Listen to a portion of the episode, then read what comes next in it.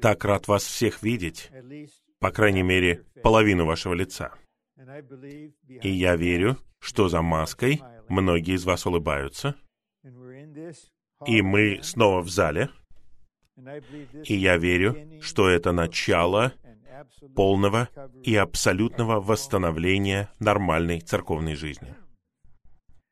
А теперь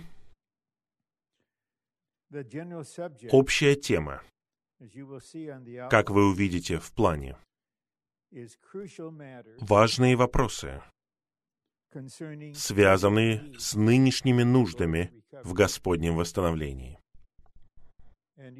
И вы обнаружите, что некоторые из этих нынешних нужд, если вы позволите Духу это сделать, поразят вас напрямую. Совершенно напрямую. Любовью, жизнью, светом, помазанием, благодатью, миром и четыре плана, которые у нас есть. И это была просьба, с которой я радостно согласился. Всего лишь шесть дней назад, в прошлую субботу, я собирался работать над материалами служения, и раздался звонок. И в общении меня попросили быть с вами в эти выходные.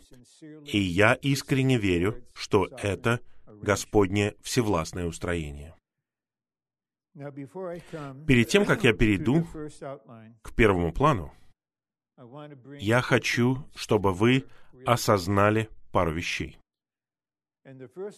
И первое, возможно, это что-то очень простое и что-то основополагающее, а именно, мы — церковь в Анахайме. Мы — подлинная, поместная церковь.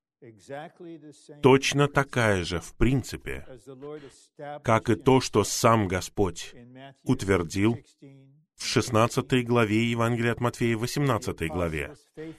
И апостолы верно проповедовали благовестие Царства, крестили людей в имя Триединого Бога и воздвигали поместные церкви. И затем наш пожилой брат, апостол Иоанн, его служение проявилось, когда ему было 90 с лишним лет. Мне еще не 90 с лишним, но я всегда чувствую, что лучшее все еще впереди, с Господом. И Господь сказал ему следующее, когда Он раскрыл себя ему. Это первое, что говорит Иоанн о том, что я хочу подчеркнуть. Глава 1, стих 13. «Посреди светильников, подобного Сыну Человеческому». Итак, разве мы не светильник? Золотой светильник? То, что было истинно в конце первого столетия, истинно и сейчас в Господнем восстановлении. И разве в округе Оранж немного церквей в Южной Калифорнии? Тут есть золотые светильники. И сейчас Сын Человеческий находится посреди золотых светильников. Мы не просто читаем историю, когда мы читаем первую главу Откровения. Это нынешняя действительность и практичность. Затем, в стихе 20, он говорит следующее. «Тайна семи звезд, которые ты видел на моей правой руке, и семи золотых светильников». Семь звезд — это вестники семи церквей. А семь светильников — это семь церквей. Затем, что мы видим в следующих нескольких главах. Господь говорит конкретно, обращаясь к одной церкви определенным образом, к другой церкви совершенно по-другому. Семь раз. И, возможно, это что-то совершенно новое для нас. Мы, возможно, не осознаем, но наше представление таково. О, Господь говорит на семи праздниках, и затем, когда мы повторяем этот материал благодаря Святому Слову для утреннего оживления и благодаря собранию пророчествования, мы вникаем в это. Но что можно сказать о говорении Господа, конкретной церкви? И Господь говорит об определенном аспекте самого себя, который применим к этой местности. Затем Он говорит ясно свой взгляд, свое понимание о состоянии и положении этой церкви. И затем Он провозглашает призыв к победителям.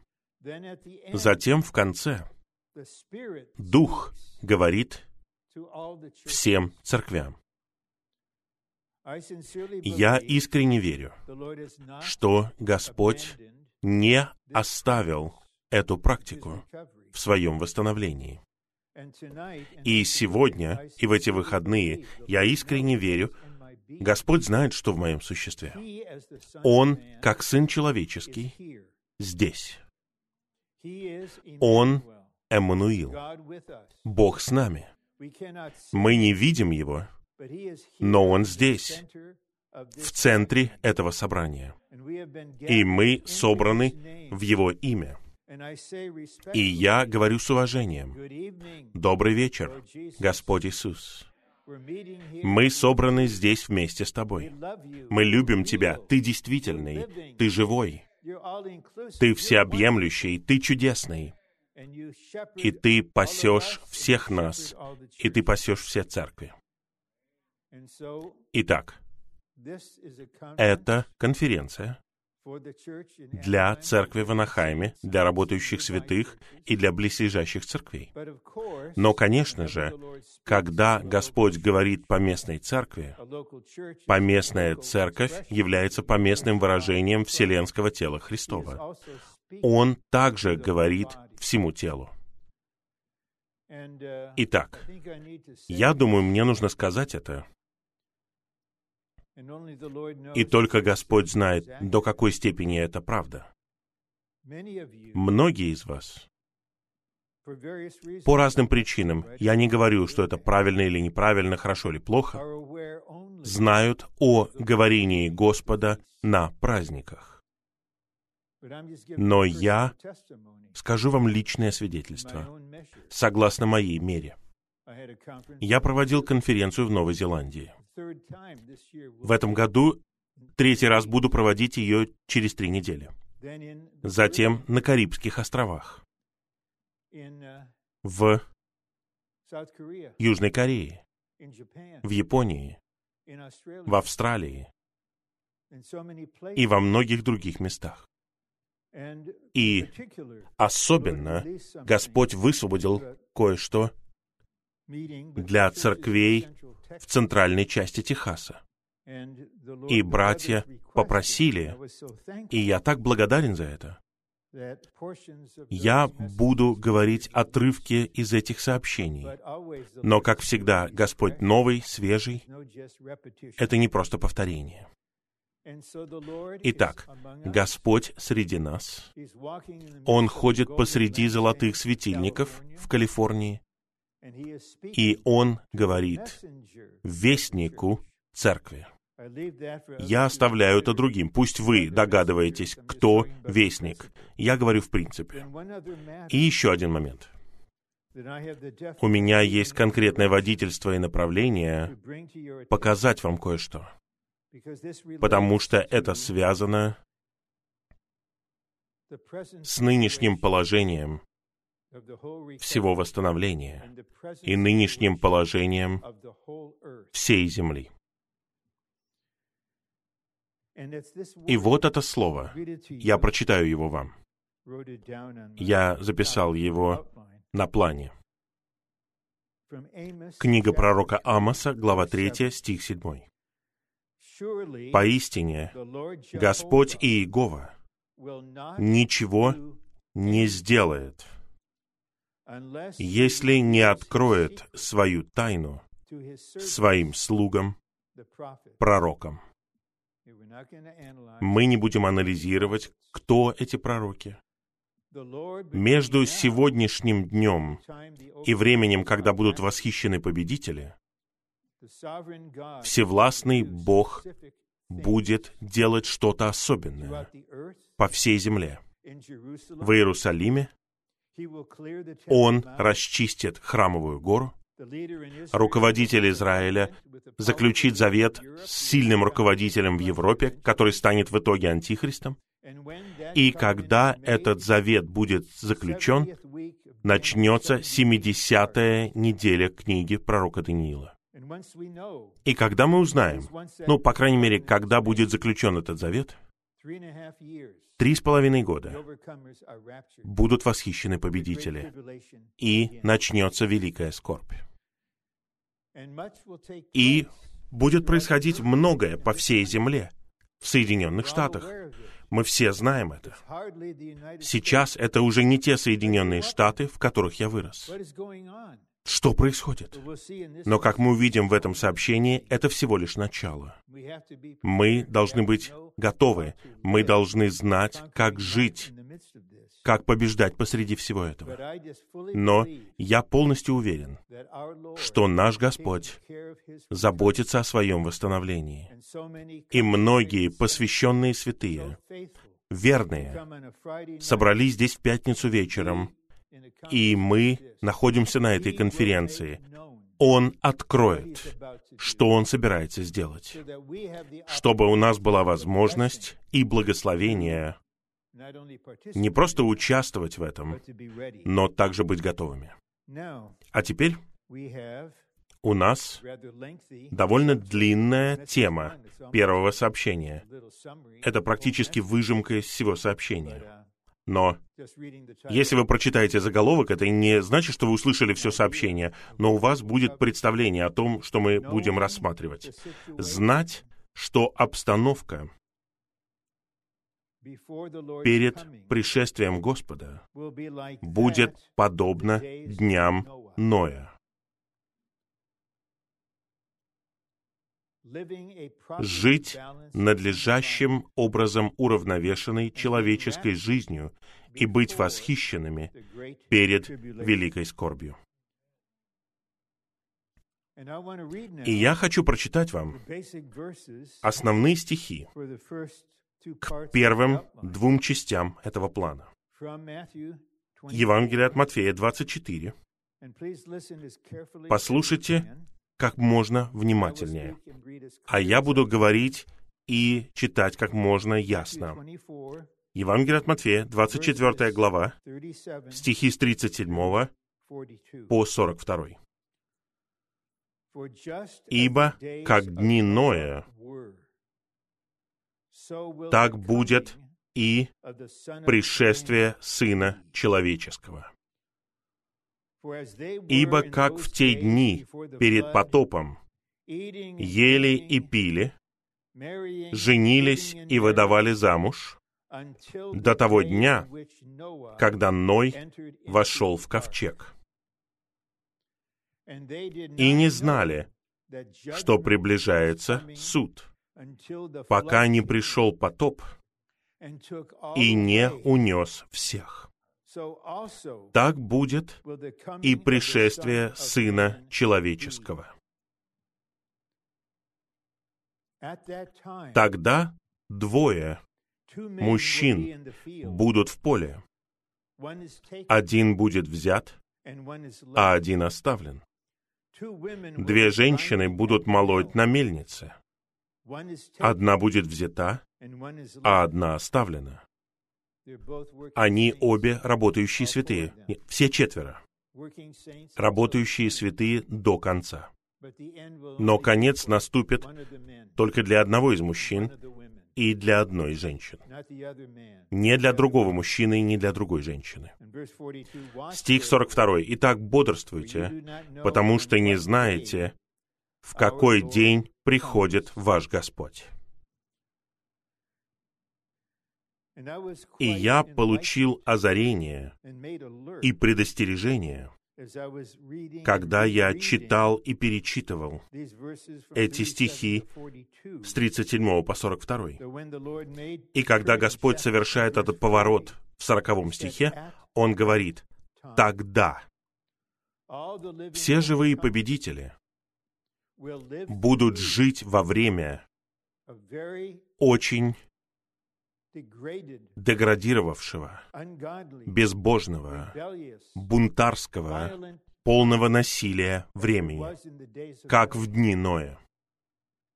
И внешне мужчины будут в поле, женщины будут молоть, все будут жить нормальной, практической, человеческой жизнью, внешне. Но некоторые из них, и я бы сказал, в принципе, некоторые из нас, будут проживать еще один день, делать то, что нам нужно делать. Мы будем верными на своей работе. Такое впечатление, что все мы верующие, мы все в церковной жизни, мы все любим Господа. У всех у нас есть что-то, что мы называем оживлением по утрам. Но внутренне, Господь знает, есть огромное различие. Потому что один из мужчин, то есть один из братьев, внутренне соприкасается с Господом постоянно. И мы не знаем, какими будут указания на восхищение, но будет мгновенный отклик. Но другой мужчина, другой брат, не будет иметь понятия о том, что происходит, потому что внутренне он не находится в божественной мистической сфере. И то же самое с сестрами. Итак, эти стихи перед нами, они являются основанием, и мы можем перейти к плану. И я буду следить за временем, чтобы у вас осталось примерно 20 минут для отклика, если Дух поведет вас. Первый римский пункт. Цитата, один из стихов. «Ибо как дни, как дни Ноя, так будет и пришествие Сына Человеческого. Многие из нас знают, что уже многие десятилетия люди провозглашают пророчество о том, когда Господь вернется. Мы никогда не будем идти этим путем. Но я говорю вам с ощущением, что мы очень близки к концу этого века. Я не осмеливаюсь говорить, когда он закончится. Это может произойти практически за один день. Мы проснемся утром, посмотрим новости. Отклонившаяся от курса ракета сбилась с пути и взорвала мечеть на Храмовой горе. На ней толпятся ортодоксальные иудеи, Туда пришли руководители Общества восстановления храма, и вот они собираются построить храм заново. И это запустит перемены во всей мировой обстановке. И израильский руководитель поймет, я не могу этого сделать. Я был в этом обществе и не раз. Я спрашивал гидов, вы можете построить храм без поддержки от других стран? Мне сказали нет. И тогда все начнется. И тогда мы узнаем, у нас осталось три с половиной года. Когда это произойдет, мы не знаем. Но есть указания, есть перемены в Европе, которые ведут к формированию европейской армии. Посмотрим, как все пойдет. Но меня беспокоят не внешние вещи, а то, что внутри. Пункт А. Греческое слово, переведенное как «пришествие», то есть «парусия», означает «присутствие». В древности этим словом называли приход какого-либо высокопоставленного лица. В Новом Завете это слово обозначает пришествие Христа, занимающего самое высокое положение. Он будет приходить постепенно, скрытно. После того, как невеста встретится с женихом, и они будут сходить вместе тайно во время великой скорби. Это будет его парусией, его приходом, пока он не явит себя всей земле. Пришествие Христа будет его присутствием среди его народа. Его парусия начнется с восхищения ребенка мужского пола и начатка, и закончится его появлением на земле со святыми. Это на самом деле произойдет. В Господнем восстановлении будут святые всех возрастов. Они будут жить человеческой жизнью, богочеловеческой жизнью, как они хотят. И когда придет этот момент, те, кто созреет, те, кто готов, те, кто обучен и воспитан Богом, они уйдут. Это на самом деле произойдет. И я не оставляю надежды на то, что это произойдет даже в течение моей жизни. Но те из вас, кто младше на несколько десятков лет, чем вот этот пожилой брат, согласно старому творению, я верю, что вы будете живы. Итак, мы теперь видим описание дней Ноя. Просто подумайте о нашей нынешней ситуации в свете этого. Обстановка перед пришествием Господа будет подобна обстановке в дни Ноя. Век Ноя был испорченным и развращенным. Разве мы в Калифорнии не живем в испорченном и развращенном штате, где происходят разные порочные вещи, с ужасным обучением в школах, учение о поле и так далее. Конечно же, это испорченный и развращенный век. Затем мы видим развитие падения, которое привело веку Ноя. А. Первое падение человека привело к тому, что в человека была введена порочная природа сатаны. При втором падении порочная природа сатаны в человеке создала и развила безбожную человеческую культуру. Это сатанинская система мира. И каждая организованная организация или структура на Земле является частью сатанинской мирской системы. Это включает Министерство здравоохранения, это включает университеты. И мы живем в мире, но мы не от мира. Поэтому я не следую слепо за тем, что исходит из любого источника. Все нужно проверять при помощи истины, фактов, действительности и Бога. Затем пункт В.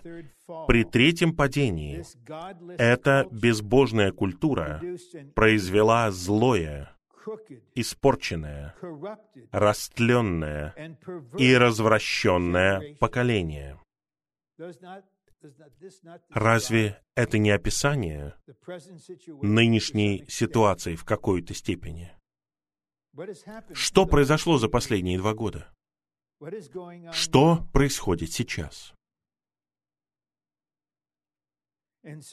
Итак, мы видим злое, испорченное, растленное и развращенное поколение. И злые силы тьмы растлили землю и наполнили ее насилием. Если вы снова посмотрите Бытие 6 главу стихи с 1 по 13, вы увидите описание не только греховных и безнравственных вещей, но вы увидите насилие. Это был век насилия. И мы находимся на грани этого. Я не надеюсь, что все станет лучше. Что Господь сделает ради своего восстановления, посмотрим. И позвольте мне сказать следующее. На завтрашнем вечернем собрании мы будем говорить об этом. В какой-то степени от нас будет зависеть то, что Господь сможет сделать, если мы будем молиться молитвами, которые нужны Господу от нас сейчас. Затем второй пункт. В Евангелии от Матфея, 24 главе, стихах с 37 по 39, и Евангелие от Луки, главе 17, стихах 26 и 27, Господь Иисус уподобил наш век дням Ноя.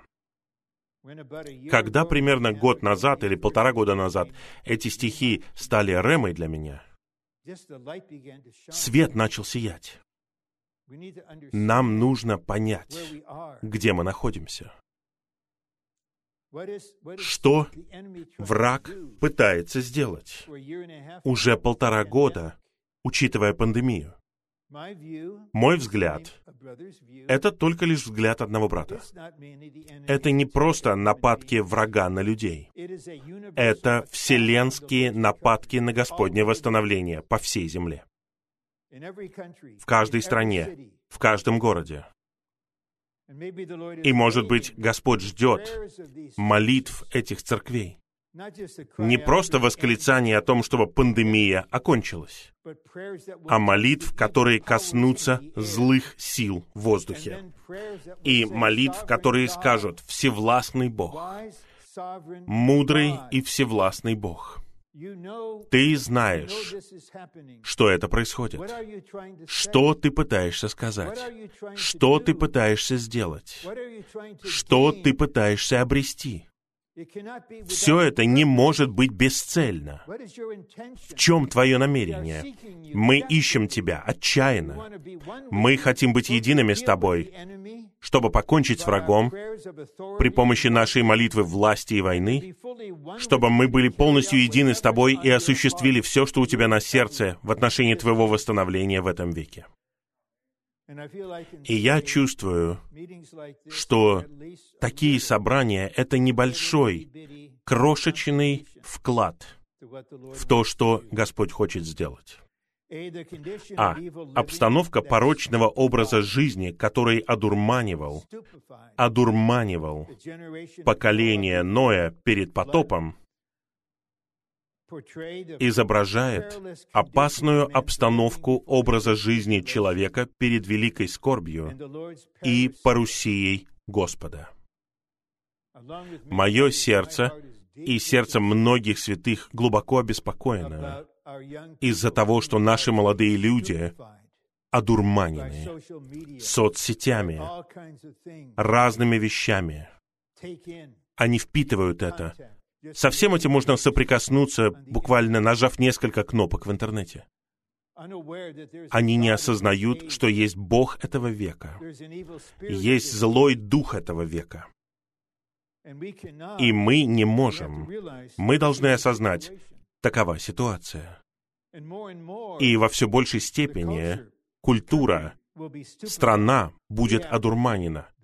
Мы должны иметь полную ясность и трезвость, чтобы знать, что происходит, чтобы знать, куда это ведет, и узнать, что нам нужно быть готовыми для конца. Подпункт Б. Чтобы участвовать в восхищении победителей и благодаря этому насладиться парусией Господа и избежать великой скорби, мы все надеемся на это. Мы все надеемся, что мы будем победителем. И если мы уйдем Господу, до конца этого века. Мы хотим быть среди благоразумных дев, у которых было масло в сосудах. Мы были готовы. Поэтому, когда мы будем воскрешены, мы будем восхищены.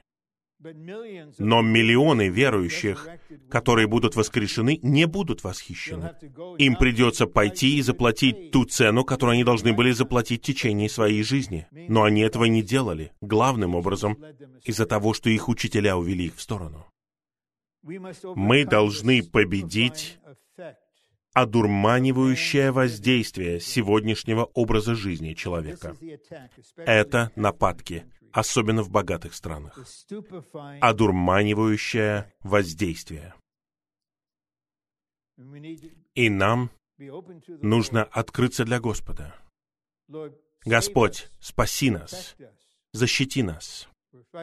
Мы сражаемся за всех святых, особенно за детей, которые растут в этой ситуации, которые должны ходить в школы в Калифорнии.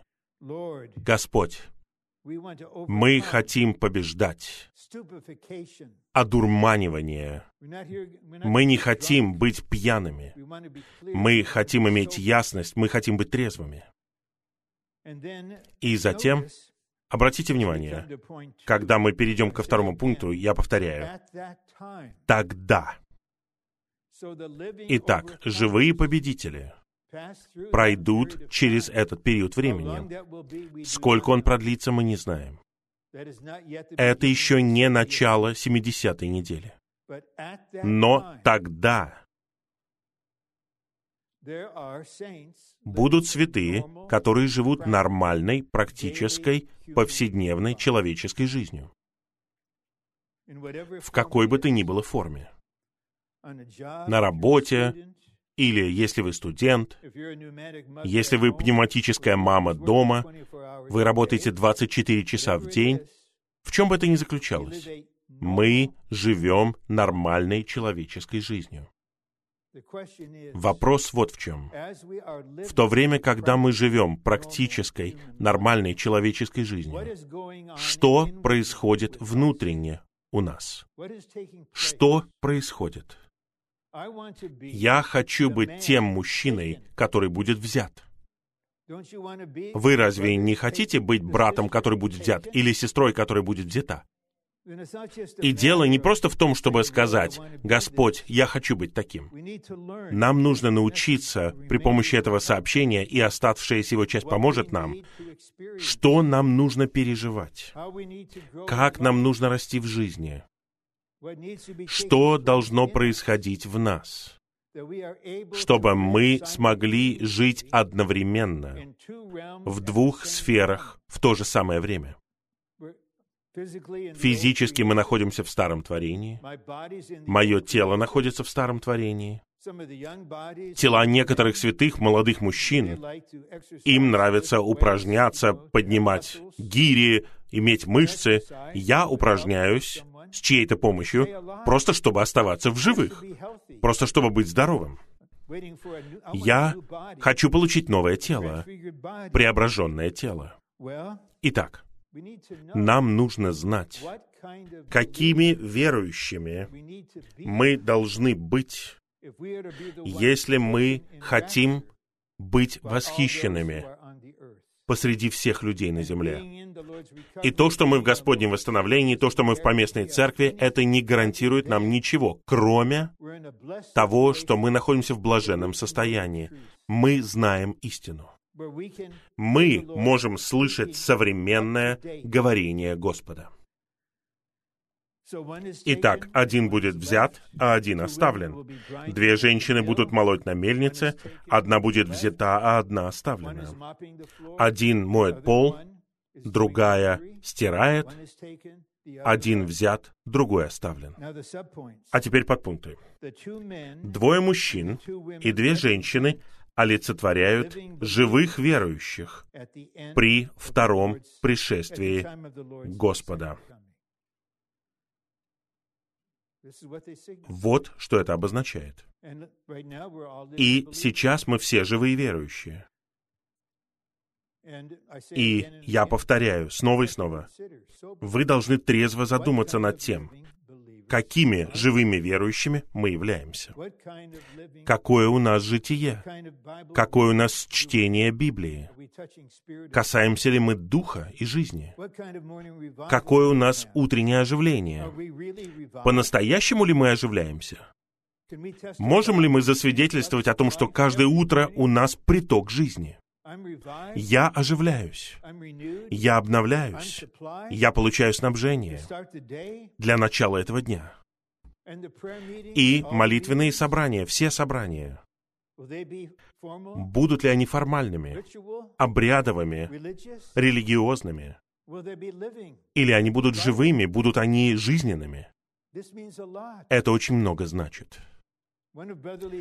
Одна из самых больших обеспокоенностей брата Ли, и я говорил об этом подробно на одном общении с ведущими братьями в Австралии и в Новой Зеландии. Его величайшая обеспокоенность состояла в том, что когда он уйдет, природа Господнего восстановления изменится. И мы станем частью организованного религиозного христианства. И пока я дышу, я буду сражаться против этого до конца. Мы не вернемся назад. Мы будем двигаться вперед. Мы будем жизненной, органической действительностью, по местным выражениям тела Христова. Быть взятым значит быть восхищенным до великой скорби. Да, многие верующие будут восхищены через три с половиной года. Это будут непростые три с половиной года, которые еще нужно прожить. Я не хочу быть восхищен тогда, и вы тоже. И я главным образом беспокоюсь не о себе. Я в любви беспокоюсь обо всех святых.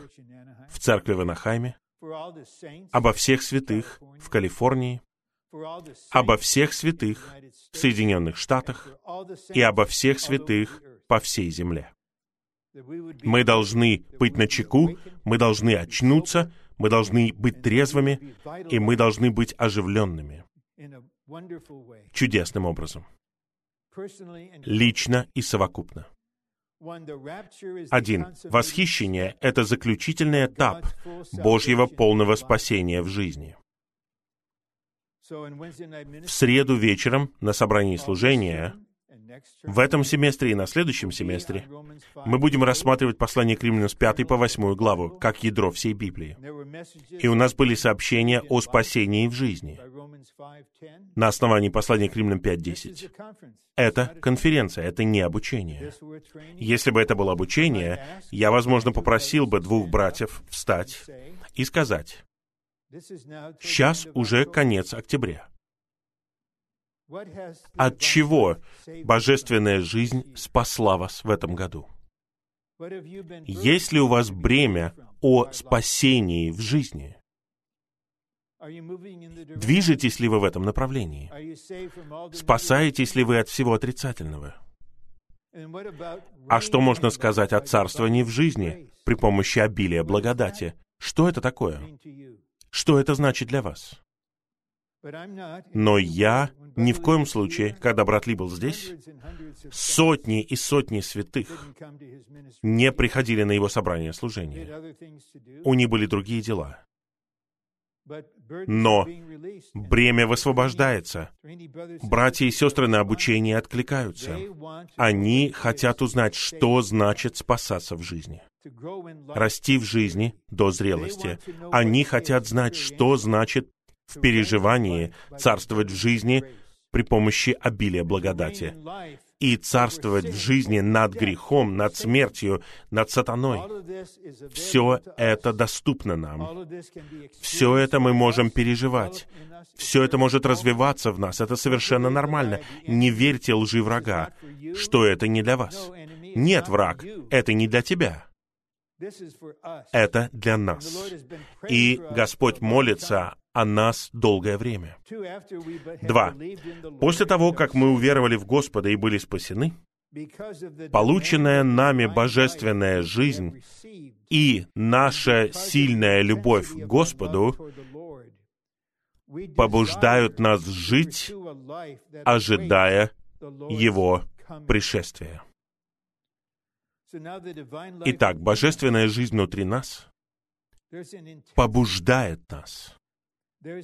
У нее есть требование, чтобы у нас было стремление жить жизнью, которая ожидает его пришествия. Мы побуждаемы. Я повторяю, это не обучение. Если бы это было обучение, я даю вам небольшой предварительный вкус. Я бы спросил, Вы можете сказать, что вы живете такой устремляющейся жизнью? Это активная, целеустремленная, целенаправленная жизнь. Недавно я получил помощь от слов Павла в третьей главе послания к филиппийцам, забывая то, что позади. Давайте забывать все, что позади. Вытягиваться к тому, что впереди. Я стремлюсь. И нам нужно быть перед Господом. Господь, я стремлюсь? Как ты рассматриваешь меня? Что ты видишь? Господь, смилуйся надо мной. Дай мне благодать. Я хочу стремиться каждый день, в каждой ситуации, во всех обстоятельствах, внутренне. Я не пассивен. Пассивные дни закончились. Если у меня пассивная предрасположенность, я противостою ей. Я хочу быть оживленным. У меня есть время. У нас у всех есть время чтобы успеть, но у нас нет времени, чтобы терять его впустую. Три. Живя такой жизнью, любя Господа и ожидая Его пришествия, мы, в соответствии с откровением и пророчествами Библии, ожидаем, что будем восхищены в присутствии Господа и с радостью встретимся с Ним. Мы пели этот гимн как бесконечно сладостна встреча невесты с женихом своим. Просто подумайте. Когда мы упражняем свое сердце, свое внутреннее существо, свой дух, Господь, я жажду быть там со многими другими святыми в тот день, когда жених встретится с невестой. Мы понятия не имеем, что произойдет. У меня есть разумная уверенность, что Господь не будет вести себя как джентльмен, который скажет «Здравствуйте, меня зовут Иисус Господь, а вы?» Нет. Почитайте «Песнь песней». Глава восьмая «Песни песней». Любовь полностью развита. Какой это будет момент? Он стоит любой цены, которую мы готовы заплатить для того, чтобы стремиться за Господом и получить благословение быть там в тот день со многими другими святыми, когда жених встретится с невестой. Но более того, есть нечто более высокое, чем наше наслаждение. Мы хотим увидеть то, что Господь, наконец, обретет исполнение желаний его сердца. Послание к евреям, 12 глава. Первая пара стихов. Там говорится о Господе на кресте, о том, что Он презрел посрамление, но перед Ним лежала радость. И многие годы я часто задавался вопросом, Возможно, я знаю, что это за радость, которая лежала перед ним. Мы знаем из послания к Ефесянам 5 главы, что он отдал себя за церковь, которая станет его невестой. Я верю, что радость, лежащая перед ним, это его свадебный пир. Это его невеста.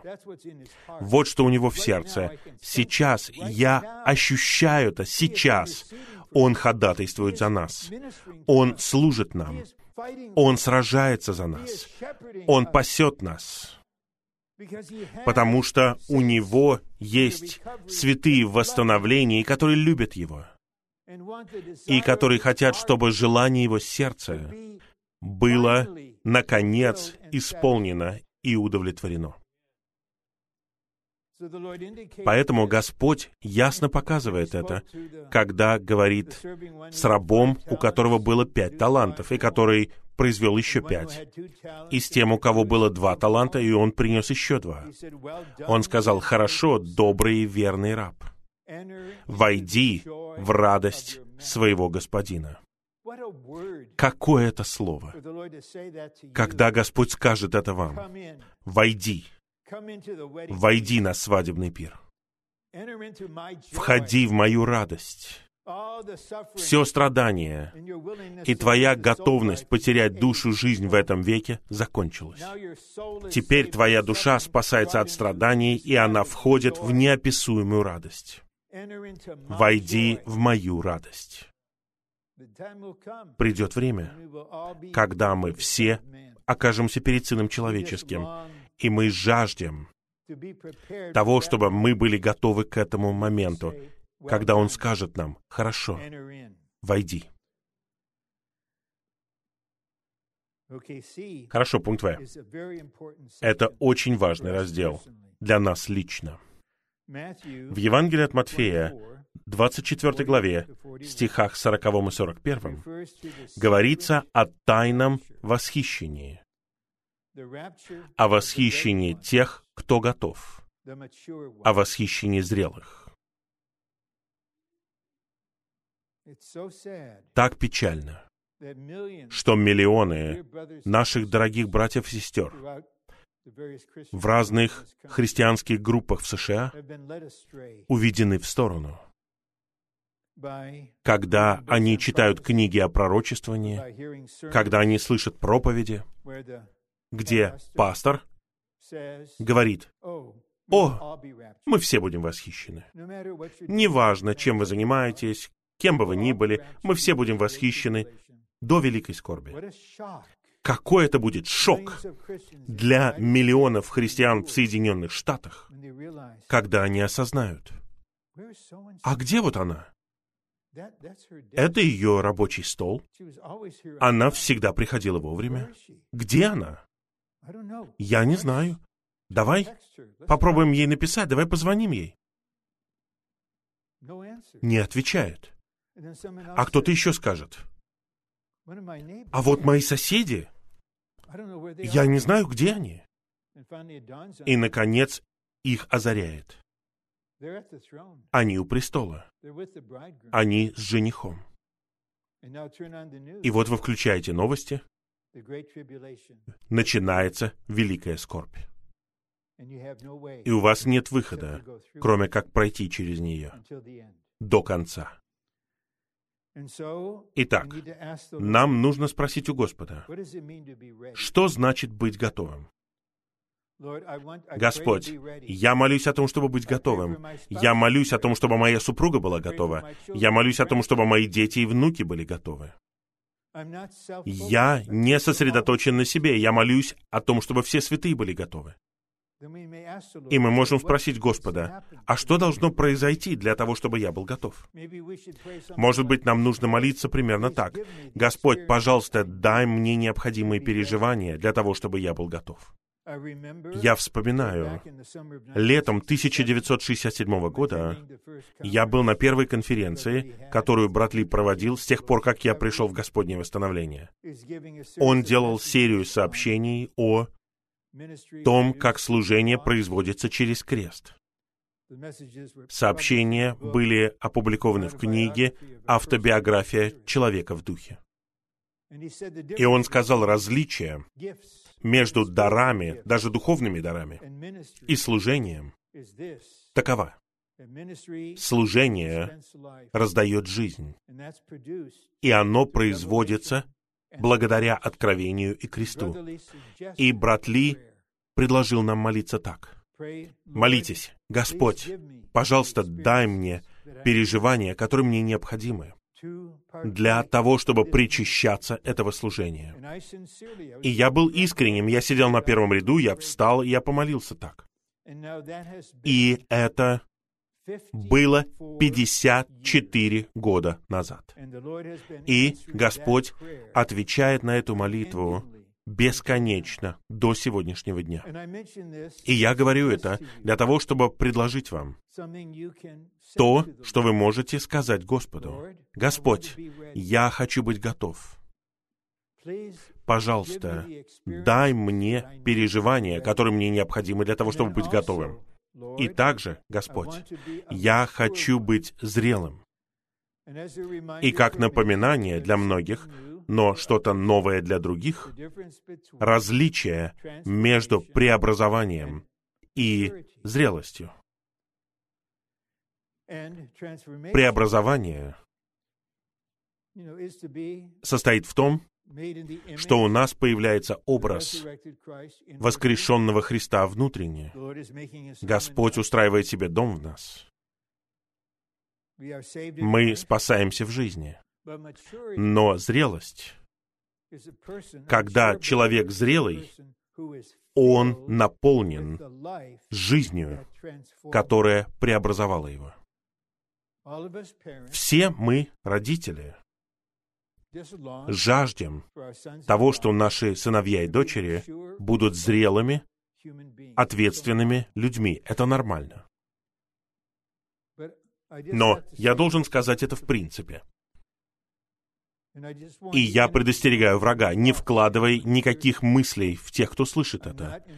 Я не пытаюсь скрытно обратиться к кому-либо. Это просто факт. И я говорю это под покрытием Господа, но в верности перед Ним и перед вами. Есть дорогие святые в поместных церквях в Соединенных Штатах и в Калифорнии, которые активны в церковной жизни многие десятилетия. 30 лет, 40 лет, 50 лет. Они на собраниях. Они приезжают на праздники, они служат. И многие из них не выросли ни на дюйм за последние 30 лет. И они этого не знают. И если бы было обучение, посвященное созреванию в жизни, они были бы не затронуты. Их нельзя коснуться. На них невидимая табличка «Не касайся меня». И мы, возможно, верим во что-то. Мы думаем, я здесь так долго. Когда брат Ли в начале 80-х годов, по-моему, в 81 году, проводил особое обучение только для Анахайма и Хантингтон-Бич, он не разрешил рассылать эти сообщения даже в Техас, верным абсолютным братьям и сестрам. Это было обучение совершенствования. И он начал с такого вопроса ко всем нам.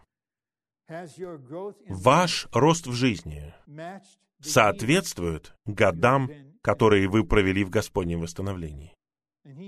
И он знал это. Он знал, где все находятся. И на одном собрании за другим он вызывал братьев по имени на подиум к себе и задавал им вопросы. И мы должны были быть откровенны перед ним. Он знал ситуацию каждого из нас. И на одном собрании он вызвал брата, который был соработником с ним на Филиппинах в 50-е годы. И он был тут как обучающийся. И брат Ли сказал, назвал его по имени, «Ты не рос вообще 30 лет». Но этот брат продолжал жить согласно своей предрасположенности, пока он не умер. Все было для него просто шуткой. Вместо того, чтобы смириться перед Господом и попросить время общения с братом Ли и сказать ему, брат Ли, это было непростое слово для меня — но я благодарю тебя. Я благодарю тебя за то, что ты сказал это. Пожалуйста, помоги мне. Пожалуйста, сообщи мне, где я. Я не хочу оставаться таким еще 30 лет. Но до конца, даже когда он умирал от рака, он все равно ходил в китайские рестораны. Тот же самый счастливый человек. Это брат, которого я знал, я любил его. Он мой брат. Я любил его. Как я могу быть безразличным? И сейчас, неужели нам нужно повторять все это? Только те, кто достиг зрелости, будут восхищены как победители. Вопрос не в том, что я был верен и проводил утреннее оживление каждый день 18 лет и никогда не пропустил ни одного праздника и так далее. Это очень хорошо. У вас есть внешняя церковная жизнь, рутинная церковная жизнь. Но я ищу тех, кого можно восхитить. Они позволили мне направлять их любой ценой к тому, чтобы достичь зрелости и готовности.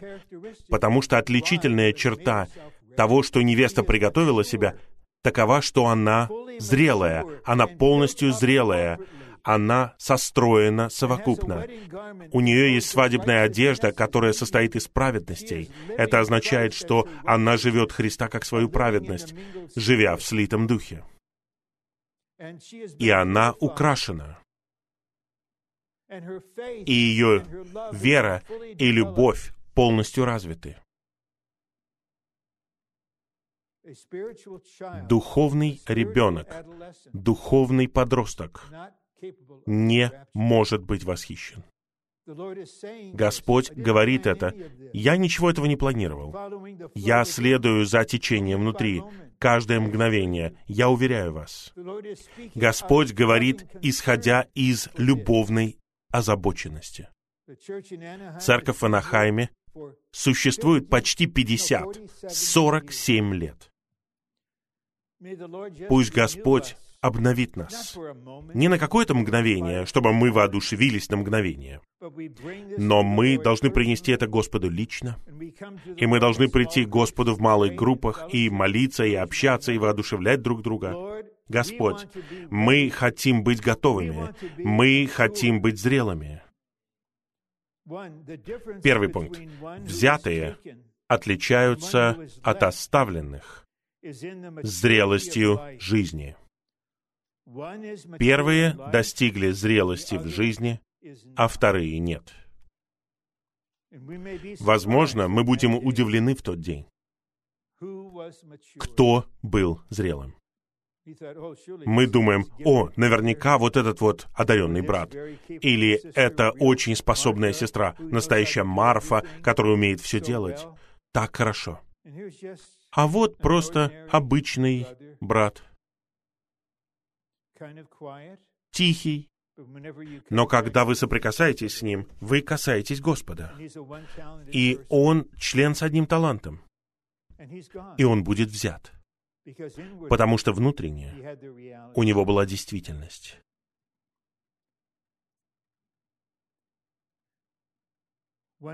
Первые достигли зрелости в жизни, а вторые нет.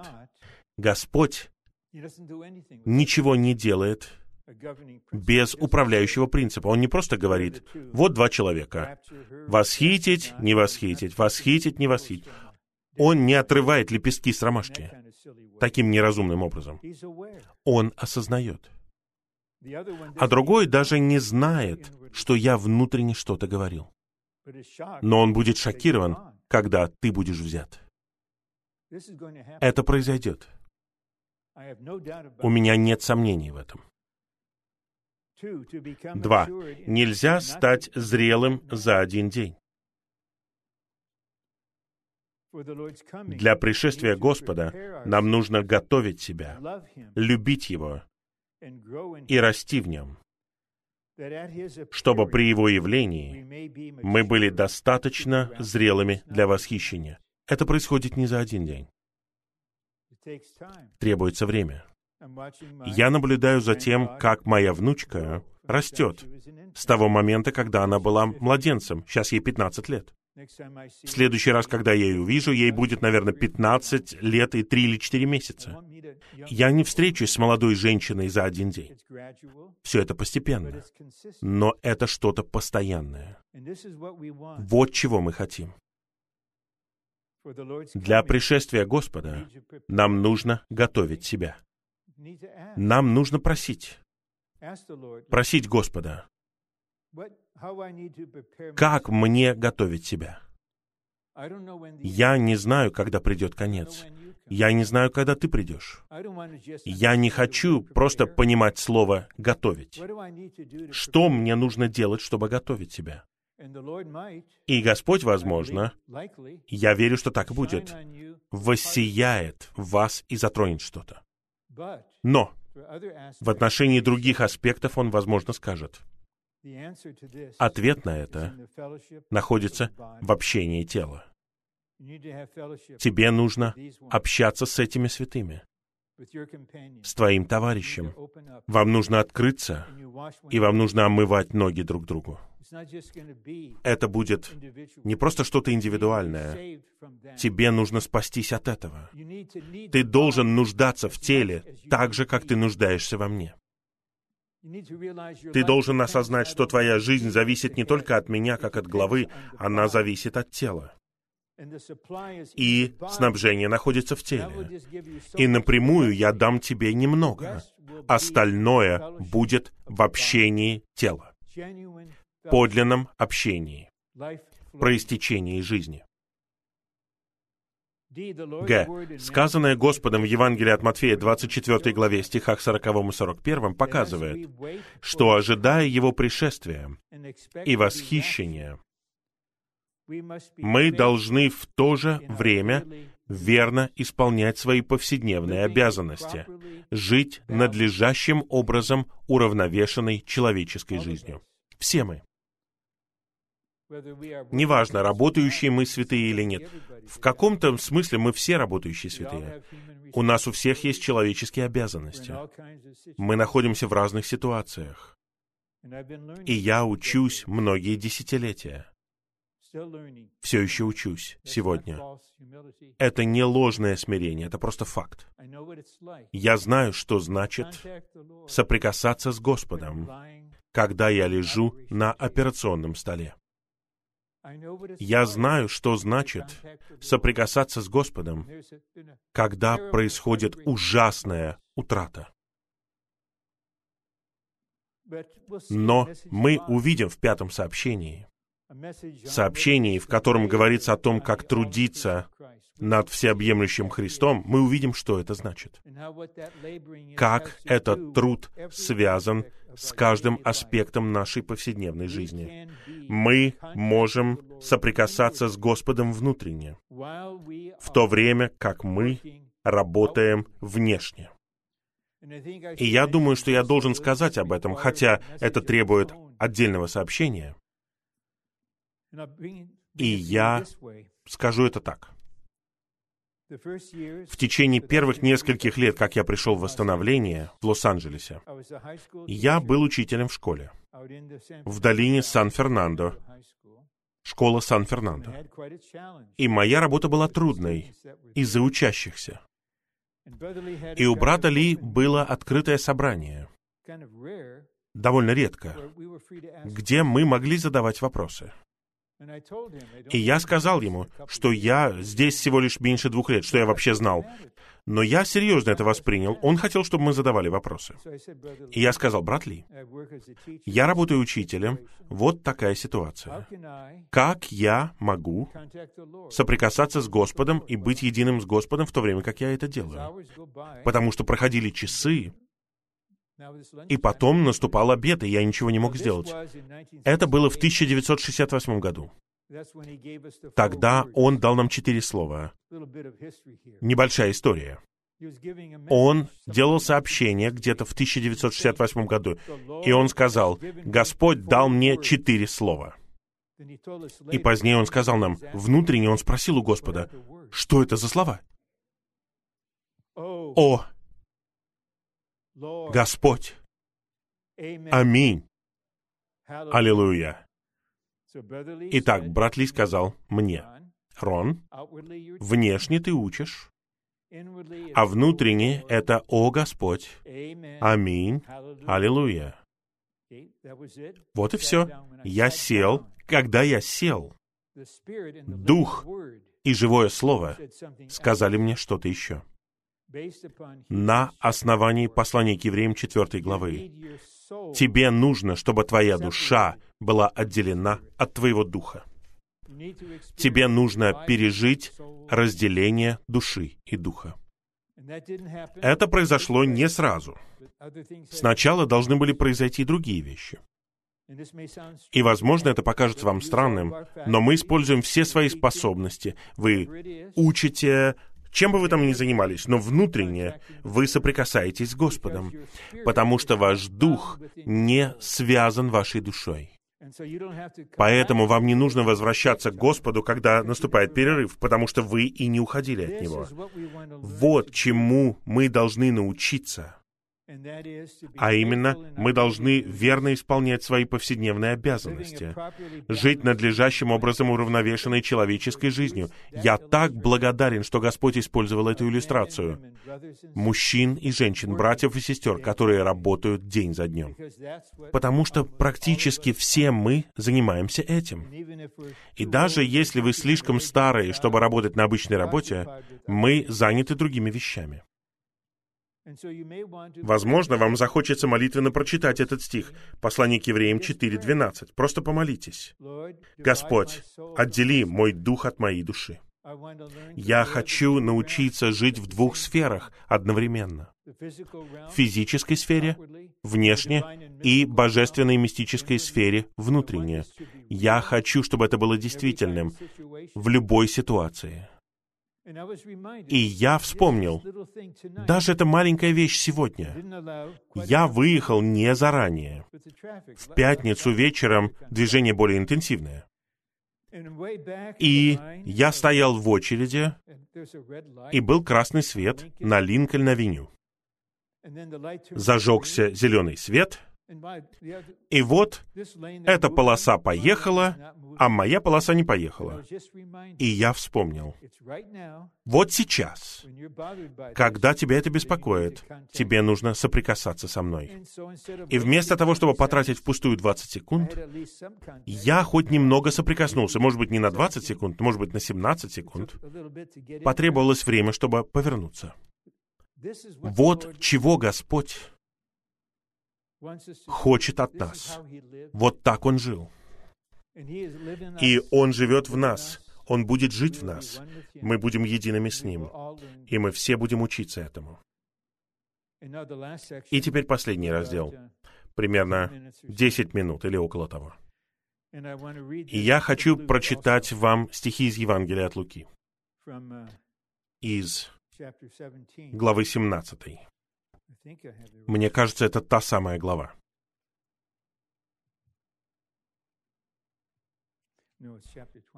Нет, 21 глава. 21 глава. Это моя ошибка, опечатка. Нет, нет, нет, секунду. Извините. Мне нужна и та, и другая глава. В тот день кто будет на крыше, а его добро в доме, пусть не спускается взять его. Подобно ему и тот, кто в поле, пусть не возвращается к тому, что позади. Помните о жене Лота. Кто будет искать возможности сохранить свою душу жизнь, тот потеряет ее. А кто потеряет ее, тот сохранит ее живой. Говорю вам, в ту ночь двое будут на одной постели. Один будет взят, а другой оставлен. Пожалуйста, не просите меня объяснить, что произойдет с нами, когда мы будем спать. Может быть, мы проснемся, я не знаю, но он сказал это. И две женщины будут вместе молоть. Одна будет взята, а другая оставлена. Двое мужчин будут в поле. Один будет взят, а другой оставлен.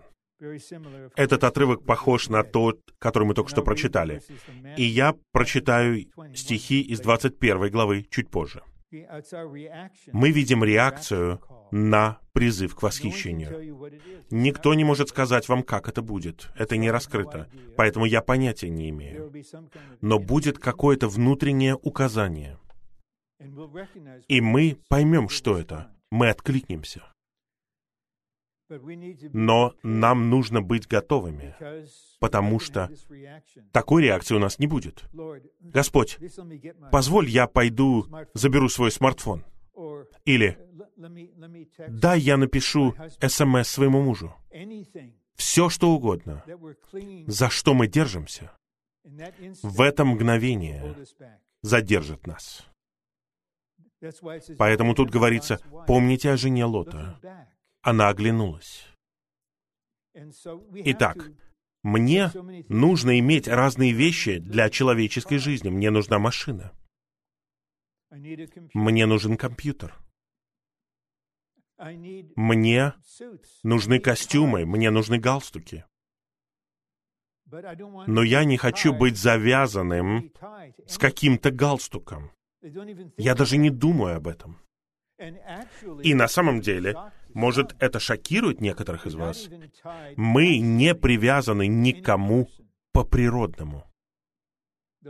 Господь говорит ясно в 10 главе Евангелия от Матфея в конце, что если кто-либо любит отца или мать, сына или дочь больше, чем меня, он недостоин меня.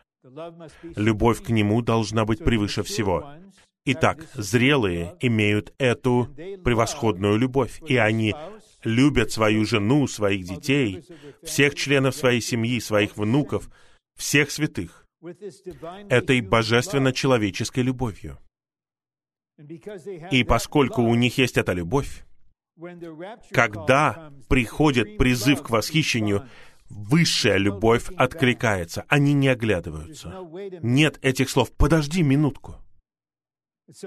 Поэтому нам нужно быть готовыми, благодаря тому, что Господь действует в нас, чтобы мы не были прикреплены ни к чему. Иногда я в шутку говорю, я вижу, когда молодой человек, который только что купил новую машину, ну, знаете, это, конечно, не Ламборгини, но новая машина. И я вижу, что он любит свою машину.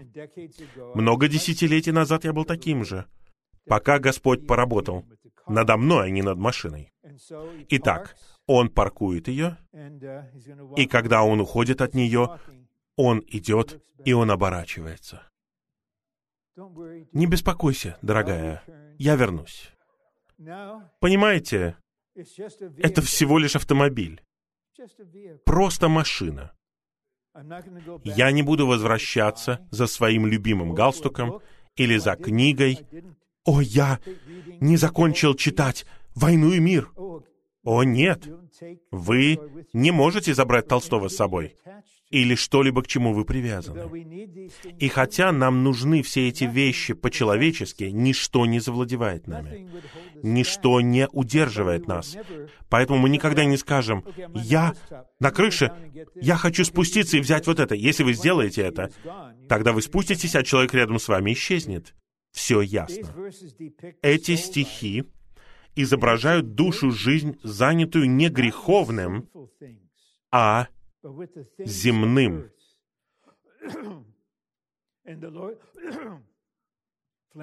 Это мокрота. В данном случае повеление Господа связано с тем, как верующие побеждают в своей практической жизни. Мы просто привязаны к вещам. Я вижу это. Я не буду раскрывать то, что я узнал. Но вот есть какая-то вещь, о которой должны позаботиться святые. И это можно сделать при помощи молитвы и общения. Но есть те, кто идет путем мира. Просто путем мира. Я найму адвоката. Я подам на него в суд. Я сделаю вот это и это.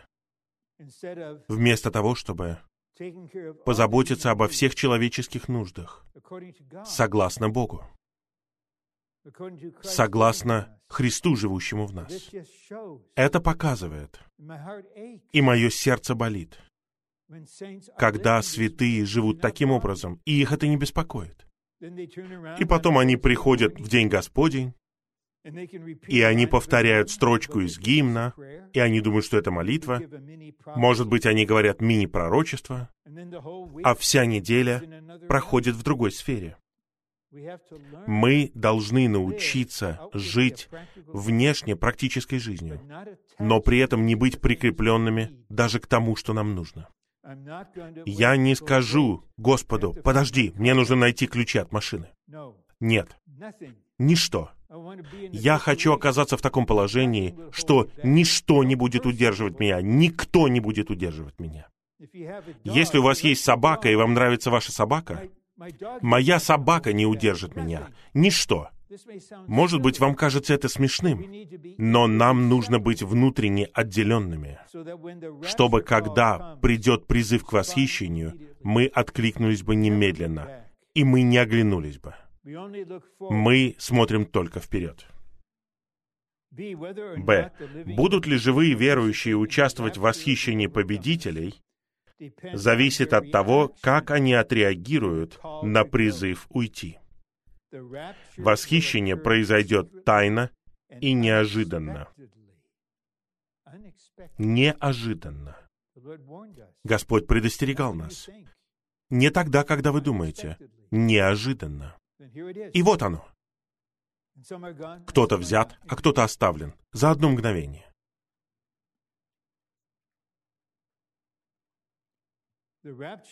Восхищение произойдет тайно, неожиданно. Этот призыв не произведет в нас чудесного изменения в последнюю минуту. Изменения, которое никак не связано с нашей предыдущей жизнью с Господом. Никаких чудесных перемен.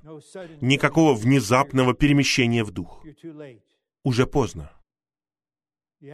Вы до этого должны быть в духе, чтобы хотя бы услышать или почувствовать призыв. И Господь показал нам совершенно ясно в Слове. И служение брата Ли, служение брата Ни верно учило нас этому.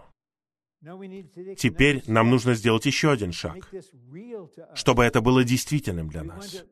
Мы хотим являть это в своей жизни. Когда Давид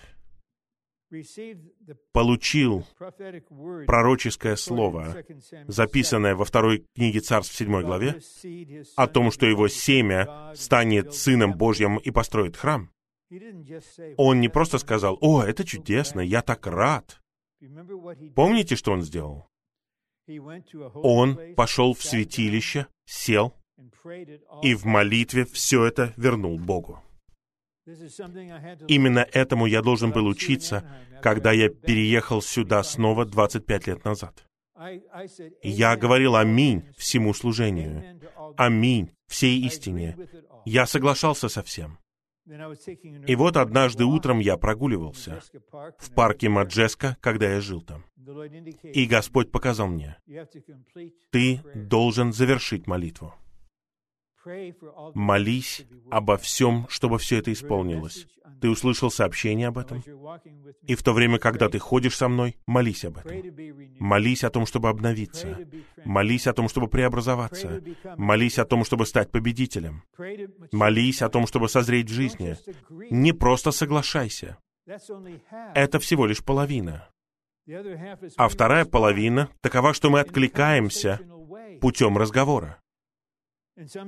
Иногда, когда я общался с Господом, я говорил ему, «Господь, откровенно говоря, я не знаю, где я и что мне нужно, но Ты знаешь. Господь, паси меня согласно Твоему пониманию того, где я нахожусь и что мне нужно. Что бы это ни было, и этой молитве я научился тоже у брата Ли. Это так драгоценно для меня. Господь, все, что у Тебя в сердце в отношении меня, осуществи это. Все, что у Тебя в сердце. У меня есть разные мысли, как у человека, надежды, разные вещи. Это нормально. Но, Господь, я забочусь о том, что у Тебя в сердце. В чем Твоя воля? На какое путешествие Ты поставил меня? Мне нужно закончить. Еще пару минут. В этот момент мы узнаем, что является действительным сокровищем нашего сердца. Мы узнаем действительное сокровище нашего сердца.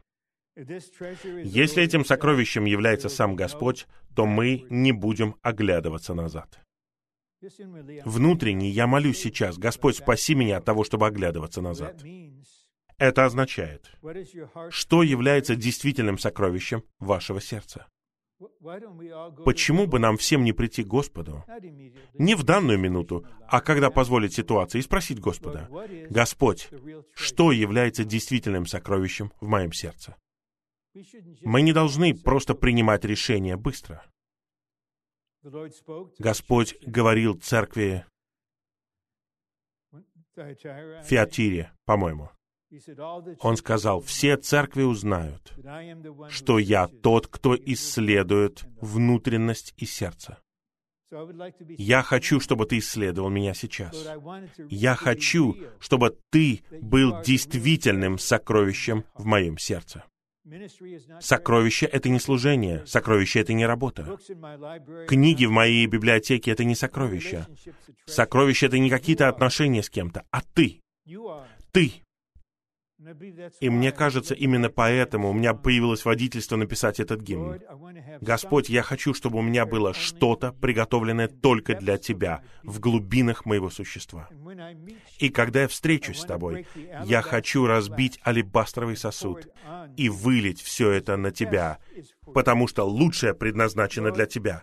Господь, я не буду исследовать себя, я не буду судить себя, я не буду одобрять себя, я не буду делать псевдопосвящения, типа «Господь, я обещаю тебе это или то».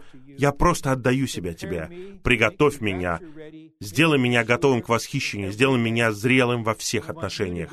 И я хочу, чтобы ты был сокровищем в моем сердце. Господь, я хочу заботиться обо многих святых через молитву и общение, чтобы преподносить Тебя им, чтобы у них было то же самое желание. Какая у нас будет церковь? У всех у нас личное такое стремление, мы собираемся вместе, и у нас есть только одно желание — это сам Господь. Три. Нам нужно, чтобы крест произвел в нас полное отделение в духе от всех вещей и от всех людей, помимо самого Господа. В. Некоторые будут взяты, потому что они победили одурманивающее воздействие образа жизни в этом веке, состоящего в потворстве собственным желаниям, и будут восхищены в наслаждение парусией Господа. А теперь, в конце, 21 глава, Евангелие от Луки.